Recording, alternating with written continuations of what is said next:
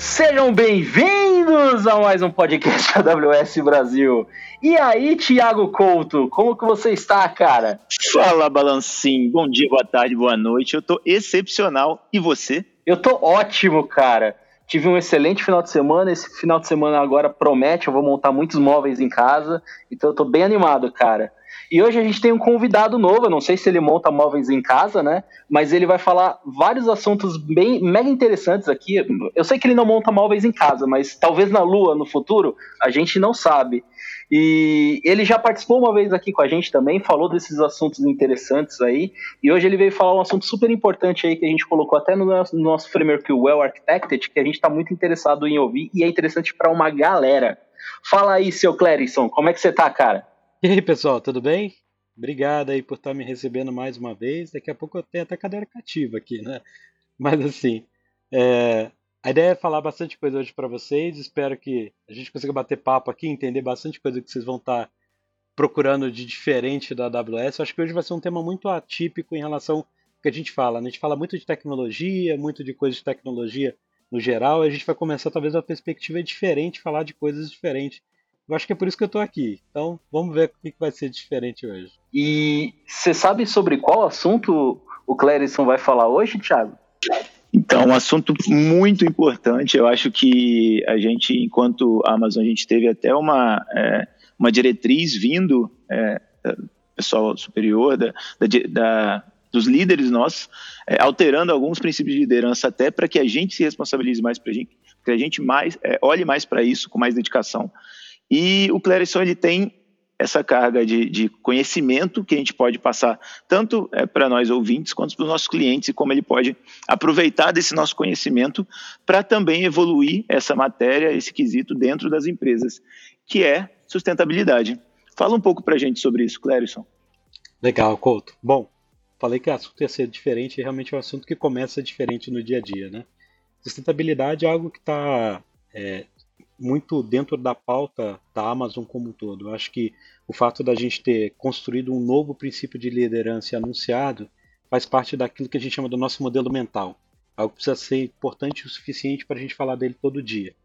Mas acontecia de que a gente já fazia isso. O problema é que não necessariamente a gente externalizava para todo mundo o que a gente fazia.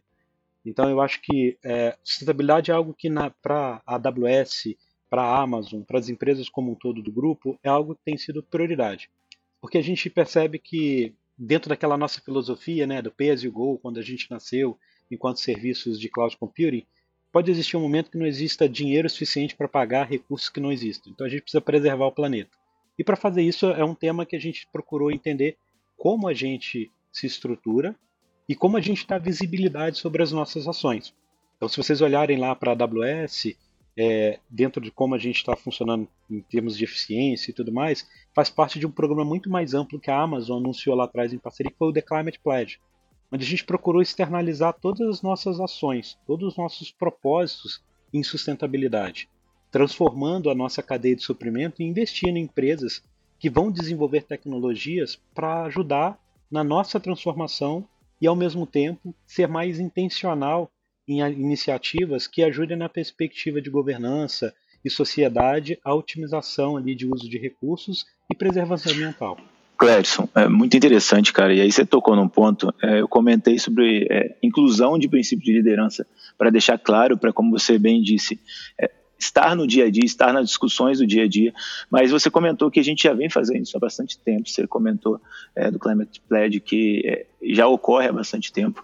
E o que mais aí? O que você pode me trazer de dados de concreto aí do que já foi feito, de como é, essa estruturação, essas iniciativas vêm acontecendo ao longo dos anos e que agora a gente é, talvez a gente tenha é, tenha divulgado um pouco mais isso. Mas o que, que a gente já fez?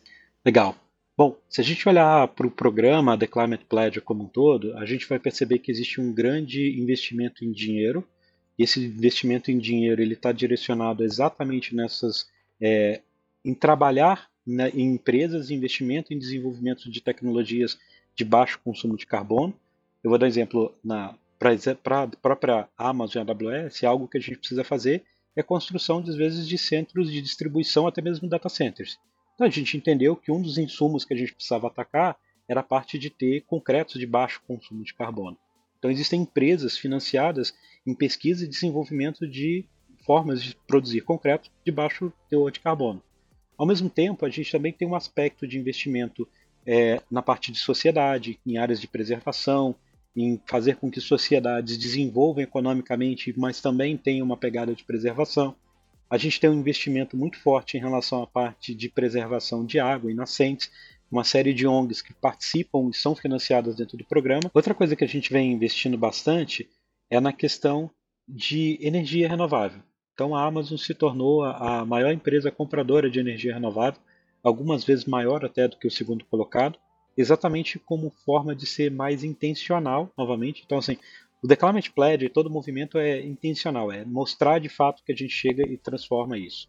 E quando a gente traz essa visão não só para a Amazon, mas para a AWS, a AWS ela alcançou níveis é, de otimização dos data centers que a gente chega a ser 88% mais eficiente do que os outros data centers que foram feitos pesquisas dentro dos Estados Unidos. Isso por conta de toda a maneira como a própria AWS constrói os data centers, constrói a capacidade de computação, recicla água para reutilização. Em algumas localidades a gente até devolve água diretamente para irrigação da comunidade. Em outros países a gente devolve água para o lençol freático. Então toda essa é, toda essa composição de estratégia faz com que a gente ganhe eficiência, seja mais otimizado e ajude os clientes indiretamente que quando movem, quando a gente olha para o contexto da AWS para a nuvem, a otimizar o seu consumo de carbono. Aí assim, cara, é só fazendo, recapitulando um pouco aqui do que você já comentou, cara, você falou sobre as ações da Amazon, a gente falou muito sobre a cadeia de supply chain, é, a gente falou, entrou um pouco nos detalhes de, cara, como a AWS ela está envolvida nisso, a, a, própria construção dos, dos data centers, ela já tem essa visão, mas aí, é, pensando nos nossos clientes, como é que a gente ajuda, como é que a gente empodera com esse conhecimento que a gente tem interno, como é que a gente leva esse conhecimento, como é que a gente empodera os nossos clientes para eles serem cada vez mais verdes, mais sustentáveis. Legal, Couto. É, eu acho que a gente pode começar pela ação que a gente teve no, último Reinvent, que foi anunciar um pilar de sustentabilidade no Well Architected. Esse pilar surgiu por uma característica de que a gente entendia que os clientes precisavam ter uma maneira de fazer ali as suas otimizações em relação ao uso dos recursos na nuvem. E de novo, naquela visão do Pay as you Go, nós estamos vendo que o que acontece é que os clientes eles estão buscando uma maneira de otimizar seu, seus workloads, mas não sabem bem o que de fato fazer. Então o arquiteto ele ajuda a gente a entender que, no final das contas, a arquitetura da aplicação precisa ser otimizada o suficiente para que eu não tenha capacidade ociosa empregada na nuvem. Isso faz com que a gente tenha cada vez mais uso de arquiteturas serverless, ou que a gente tenha mais capacidades de automação para reduzir a utilização de recursos que não necessariamente eles estejam usando. Isso ajuda indiretamente o cliente também a reduzir custo, porque ele pode estar tendo uma nova percepção de como ganhar mais eficiência em relação ao uso dos recursos. Acho que essa é a primeira, é o primeiro grande movimento. E aí como é que eu meço, né, para saber se eu estou tendo progresso ou não? E aí isso foi em conjunto com o El Architected, a gente lançou um Sustainability Report, é um relatório basicamente que o cliente consegue dentro da própria console olhar para as características de uso dos seus recursos e esse relatório vai ajudar o nosso cliente a entender quais são as progressões que ele está tendo em relação à otimização daqueles recursos que ele utilizou. Acho que esses, esses dois primeiros, essas duas primeiras ações, elas são a, a base da concepção quando ele olha para a própria nuvem. Só que o que acontece é que a gente tem desafios dependendo das indústrias que são poucos diferentes. Por exemplo, alguns clientes querem entender o que mais ele pode fazer além da área de tecnologia. E nem sempre a sustentabilidade ela é direcionada, no nosso caso, como uma conversa, iniciado pela área de tecnologia. Às vezes o cliente já tem uma área que toca o assunto de sustentabilidade e essa área está buscando uma coisa que a gente chama na AWS que sustentabilidade é um problema de dado. Porque essas áreas estão buscando formas de coletar melhor a informação, de obter mais dados dentro de todo o seu processo de produção, seja suas emissões diretas ou indiretas, ou como integrar dados com fornecedores. E o que a gente vem fazendo com isso é criar programas trabalhando tanto com a área de professional service quanto com parceiros para prover meios de implementar é, essa, essas ferramentas e, e, maneiras de utilização com IoT, machine learning, para que os clientes consigam de fato medir e ter mais, é, ter mais acuracidade em relação aos dados que eles vão prover quando eles levam esses relatórios em relação às suas emissões diretas para o próprio mercado. Poxa, muito bacana. Então, o que você está me dizendo é que eu, empresa que trabalha com a AWS ali, é, hospedando os meus serviços, eu vou poder ter relatórios com dados que você me fornece e ajuda que eu possa montar esses relatórios para eu fornecer para os meus investidores, para os meus clientes, o quanto verde eu sou. Basicamente é isso que você está me dizendo. E isso, obviamente, está ligando lá ao nosso novo pilar ali de sustentabilidade do Well Architected, certo? Poxa, muito bacana. E me diz uma coisa, eu imagino que toda essa eficiência na construção, desde o cimento que você contou aí, que eu achei muito legal, é, até a parte de reutilização de água, todas essas partes é, de construção de data centers e outras coisas que, você, que a gente trabalha aqui na AWS também, é, existe também uma economia que acaba repassando para o cliente também, eu tô certo? Tá certo é, existe também uma economia que acaba passando para o próprio cliente.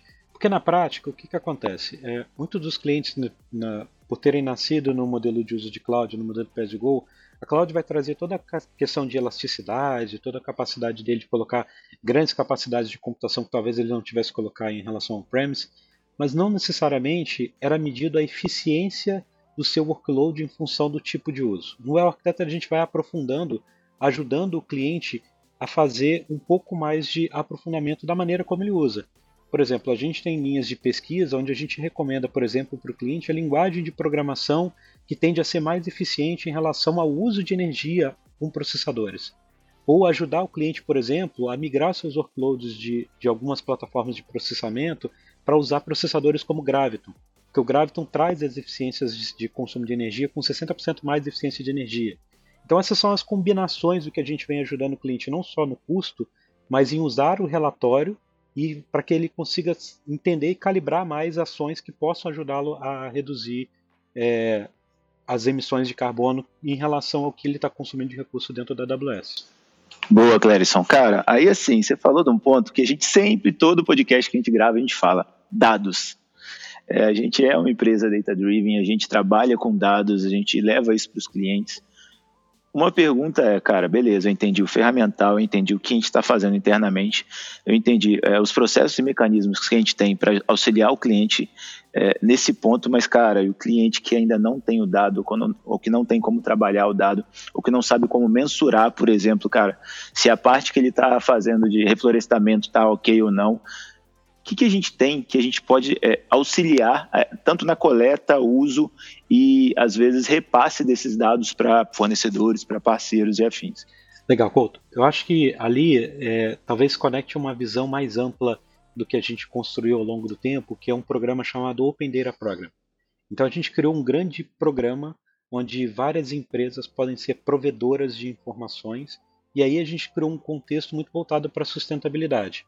E ali dentro a gente vai encontrar dados de previsão do tempo, dados de consumo de mercado, dados, por exemplo, de imagens de satélite. Então o cliente não precisa ter o satélite, nem ter a, a, a automação para coletar o dado satélite. O dado está dentro do repositório.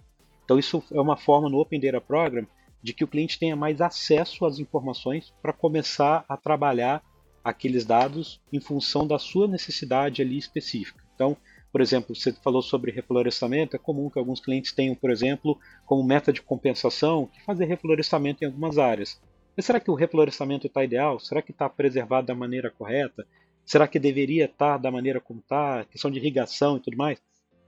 Então, os clientes podem, por exemplo, é, consumir dados, imagens de satélite na nuvem e usar ali os, os, aparatos que a nuvem vai prover com capacidade de computação em larga escala, machine learning, para analisar esse conteúdo e fazer mais sentido de acordo com, a, com aquela necessidade específica que ele quer atender. Acho que outro ponto também de benefícios é pensar o seguinte: eu, enquanto é, empresa, e no momento que eu tenho que prover um relatório para o mercado, pode ser que eu tenha que trocar informações e relatórios entre minha cadeia de fornecimento, seja o meu cliente final, seja algum outro fornecedor porque eu tenho medições diretas e indiretas na dinâmica das, da, do, das emissões de carbono.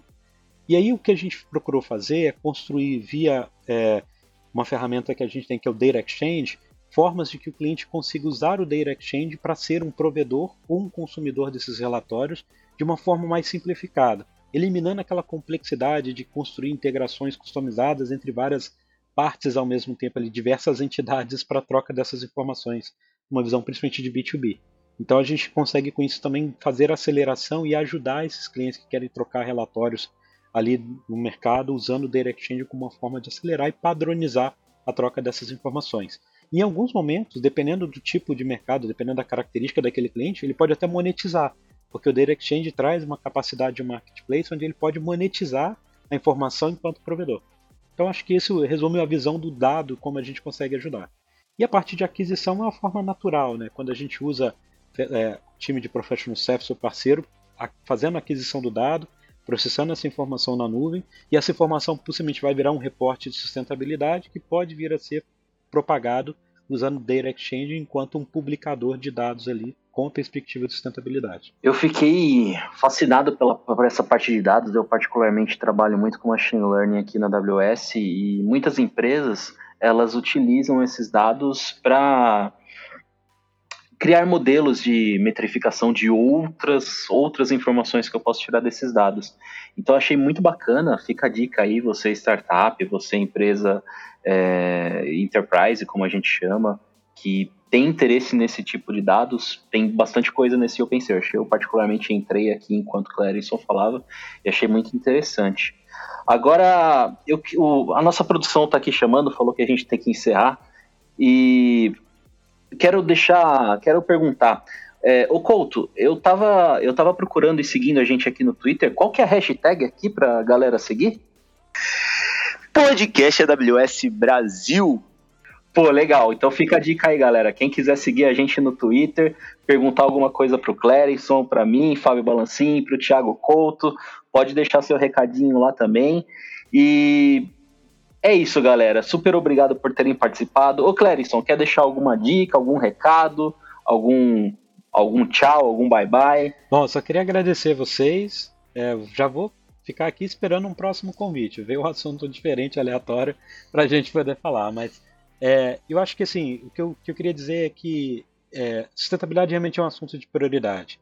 Então, cada vez mais a gente tem temas é, voltados a isso dentro da, da organização como um todo.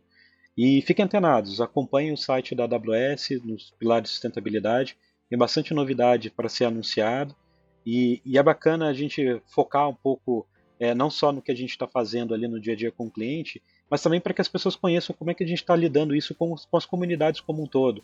Se de repente algum cliente, alguém quiser trabalhar algo em conjunto com a AWS ou com a própria Amazon, acho que tem canal aberto para procurar nossos times internos, para a gente poder desenvolver novas iniciativas de frente à sustentabilidade. Prioridades são prioridades e essa com certeza é uma grande prioridade para a gente. É, obrigado pela presença, Sou e Thiago. Obrigado, cara. É, valeu. Até o próximo podcast. Valeu, Balancim, cara. Muito obrigado pela presença, Clérison. Balancim, obrigado por fazer o balanço final da apresentação. E aí, pessoal ouvintes de casa, muito obrigado pela participação. Um abraço e até a próxima.